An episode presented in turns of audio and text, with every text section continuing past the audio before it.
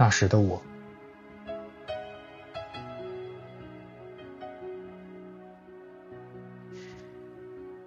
记得当我们都体验了亚特兰大那特有的南方炎热，那让人疯魔的魅力之后，我们还是低估了塔尔顿这座城市，因为这里比我们到过的任何地方都还要热。在乔治亚州的太阳下，第一天就有十几个新兵热昏过去，有成群的牛在街区的马路上飘过，就像是沙漠中的海市蜃楼一样。他们还被皮肤黝黑的牧牛人驱赶着。炽热的空气更加使你恍惚，这时候你会想动一动手或者脚，来确定自己是否被炙热的阳光烤到已经石化。一时疲惫、慵懒不堪的怀疑着自己是否还活着，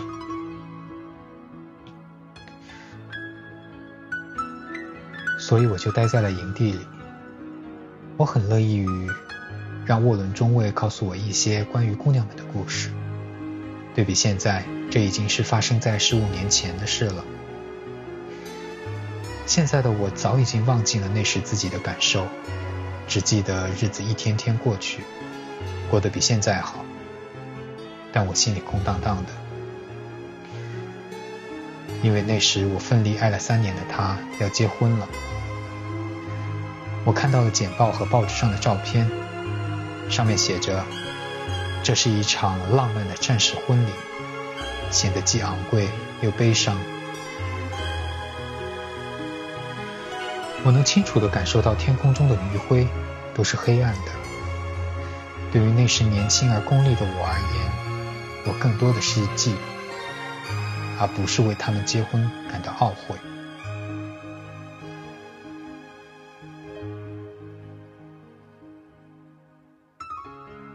后来有一天，我到塔尔顿城里去理发，碰到了一个名叫比尔的不错的小伙子。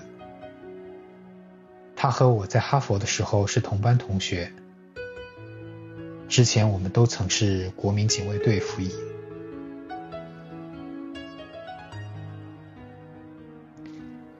在被派往军营的最后一刻，他转到了航空部队，并被留了下来。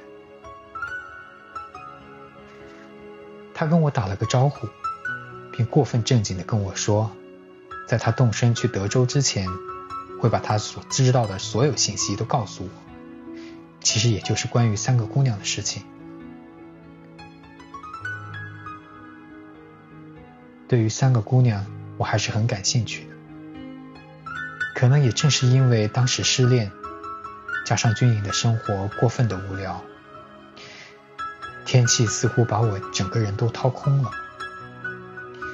异性的神秘感在本能上也刚好吸引着我，让我心中也燃起了莫名的期待感。